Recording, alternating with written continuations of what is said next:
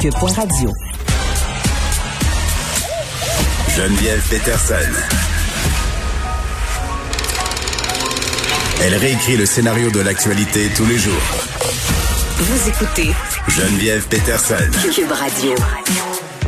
Bon, on se parle d'intimidation, de conditions de travail euh, déplorables. La situation qui est devenue insupportable, insoutenable, intenable pour le tiers des 10 000 préposés aux bénéficiaires qui ont fait, euh, vous savez, cette formation rapide qui a été mise en place par le gouvernement Legault pour pallier au manque de personnel dans les CHSLD, euh, dans les résidences pour personnes âgées.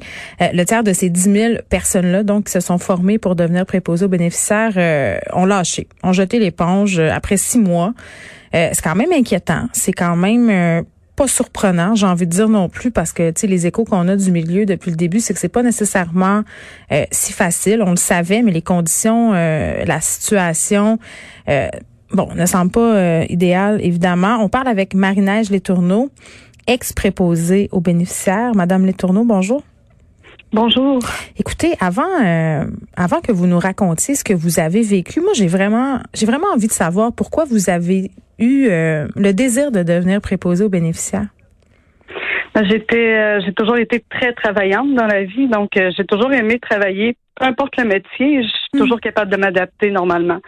Euh, puis là, ben, j'avais perdu mon emploi en restauration et en tant que musicienne euh, avec la COVID, puis je voyais que c'était dû pour s'étirer sur longtemps. Fait que je me hmm. suis dit, il n'est pas question que je reste euh, sans travailler pendant aussi longtemps. Donc, j'ai sauté à pieds joints dans le programme. Je me suis dit une belle opportunité, puis c'est vraiment un beau métier. Mais ça devait être gratifiant. Oui, très, très gratifiant. J'ai plusieurs amis qui travaillaient déjà dans le domaine, donc je savais déjà dans quoi je me lançais. Euh, mais ce que je m'attendais pas, c'était l'intimidation qu'il y aurait sur le milieu de travail. Je savais que ça, allait être un travail qui était chargé, mais pas ben, intimidant. On, va y venir. Euh, pendant votre formation, là, est-ce qu'on vous a parlé du milieu? autrement dit, qu'est-ce qu'on vous a vendu? Eh mon Dieu, sur la formation, là, c'était tellement pas représentatif de la réalité. On nous vend un rêve, quelque chose d'idéalisé, euh, de d'inatteignable quasiment. Là, c'est euh, on nous a on nous a dit, euh, je sais pas combien de fois, qu'on aurait le temps de s'occuper de nos résidents, surtout que nous autres on allait débarquer, donc on serait plus mhm. nombreux, qu'on qu'on rentrait dans la chambre, faut d'abord cogner, puis on l'a répété comme une mise en scène tellement de fois. On cognait la chambre, on se présente, on dit un beau bonjour, un sourire, on regarde la personne dans les yeux, on se baisse à son niveau tout ça, là, ça a complètement disparu au stage. Mais racontez-moi, vous arrivez là, qu'est-ce que qu'est-ce que vous constatez quand vous quand vous commencez à travailler pour vrai là? Quand, quand on commence à travailler pour vrai, on se rend bien compte qu'on n'a jamais le temps de dire euh, bonjour de cette façon-là, qu'on rentre en coup de vent dans une chambre. La majorité du temps, on, on salue à peine la personne avant de lui prodiguer des soins. Donc, euh, on est très loin là euh, de lui annoncer ses soins à l'avance, de, de lui expliquer qu'est-ce qu'on va faire, de se présenter, d'être gentil avec elle. Puis, Puis moi, ce qu'on m'a dit même, c'est si tu veux discuter avec la personne, fais-le pendant que tu lui fais ses soins. Soit, mais pendant qu'on fait les soins, c'est pas trop le moment. Hein? Vous savez ce que ça fait comme soin à préposer. C'est, allez-y. Ben, allez-y et non, expliquez-nous-le. Ben, quand on change une clotte d'incontinence, euh, c'est assez personnel puis intime comme soin. Fait que, me semble c'est pas le moment de parler des beaux petits oiseaux. Puis... Je comprends. oui. Donc, vous, vous arrivez là-bas puis vous vous rendez compte, euh, bon, que c'est pas la réalité puis que vous avez pas le temps nécessairement de vous occuper euh, euh des, des personnes qui vivent là comme vous l'auriez pensé au départ. Est-ce que dès, dès le début, là, vous vous sentez pas bien dans, dans la situation, ne serait-ce que pour la façon dont on vous demande de faire votre travail? Ben, moi, j'ai toujours été animatrice, j'ai toujours été musicienne à mes heures. Fait que je m'attendais à arriver là avec euh, des beaux atours, euh, ben des belles façons de d'amener des sourires euh, chez les personnes âgées. Puis finalement, on vous entend là, vous avez du ben c'est ça, vous avez du charisme visiblement.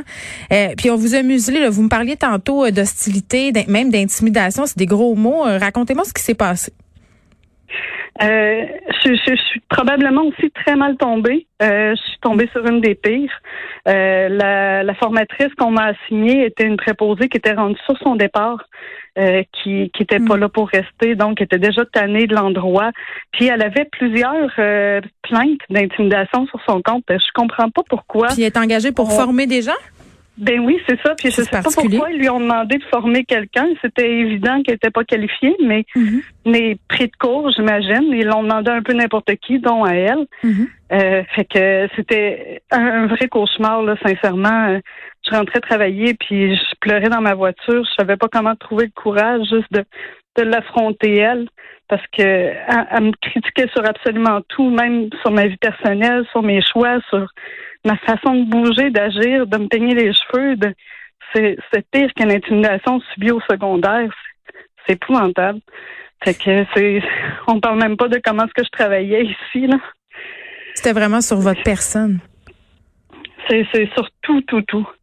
Puis c'était incessant comme ça. Tout ce mm. que je faisais, c'était jamais correct. C'était toujours à reprendre, toujours à refaire. Puis on me reprochait même de faire des choses qui étaient en concordance avec ce que j'avais appris dans mes cours, ouais. mais qu'à leur sens, eux autres, on fait pas ça de même parce qu'on n'a pas le temps. Mais, mais je trouvais que c'était inhumain, par exemple, rentrer dans la chambre d'une personne pour la réveiller le matin, puis la première chose qu'on fait, c'est qu'on allume la grosse lumière de plafond. Mais c'est violent. Voyons donc, pour personne âgée, tu sais, on mm. peut commencer par ouvrir la fenêtre, ouvrir la petite veilleuse?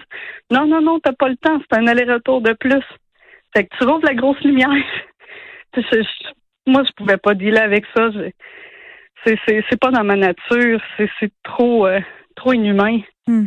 Est-ce que euh, est-ce que euh, Madame Letourneau, aviez-vous quelqu'un vers qui vous tournez pour parler de cette situation-là? Ah oui, je vous dirais, c'est sûr que oui. J'en veux vraiment pas à mon professeur d'avoir probablement mal pris en charge la situation. C'est un nouveau professeur qui venait de rentrer lui aussi a été recruté sur le vif hein, pour euh, la situation.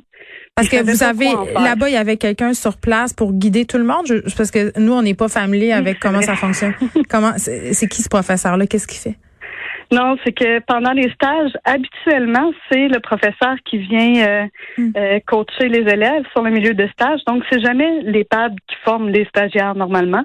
Mais là, vu la situation, ils n'ont pas eu le choix le professeur devait superviser quatre CHSLD en même temps, donc c'est impossible pour lui hmm. d'être là sur toutes les quarts de travail de ses étudiants. Mais il n'y avait pas de directeur, il n'y avait personne. Là. François Legault parlait d'imputabilité, imputabilité, là, parlait qu'il, fallait qu'il y ait des gens euh, qui soient en charge de ce qui se passait dans les CHSLD, dans les résidences. Il y avait, il y avait personne, il n'y avait pas de ressources humaines, il n'y avait, pas ça.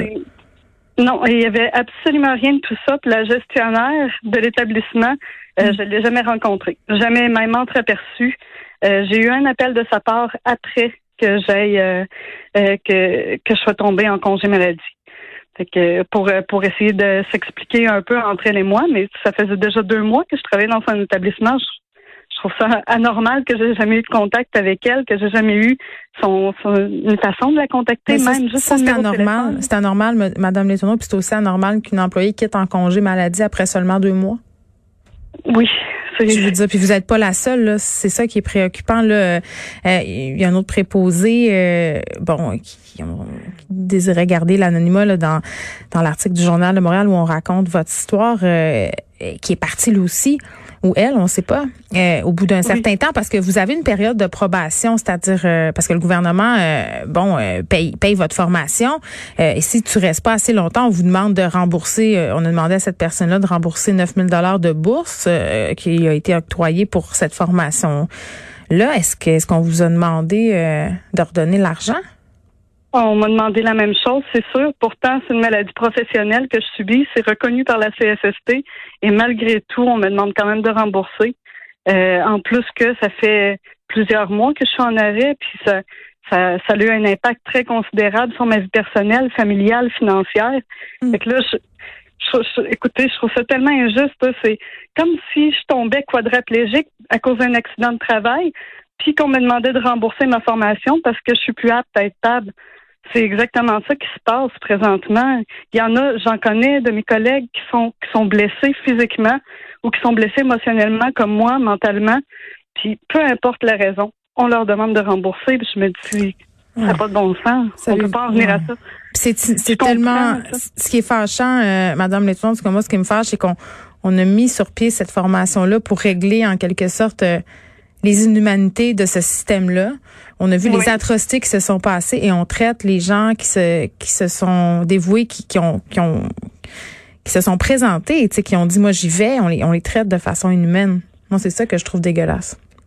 Je, je, je, trouve ça vraiment déplorable parce que c'était une chance incroyable de, de, de colmater la, la, la, fissure dans le fond de la bouteille d'eau, mm. puis euh, de la remplir une bonne fois pour toutes. Puis finalement, j'ai l'impression qu'après un an, il, il, va rester personne. Ça va être encore. Mais il va falloir en trouver d'autres. Euh, puis c'est ben ça, oui, la roue tourne, puis on presse le citron, puis on brise des, des vies humaines.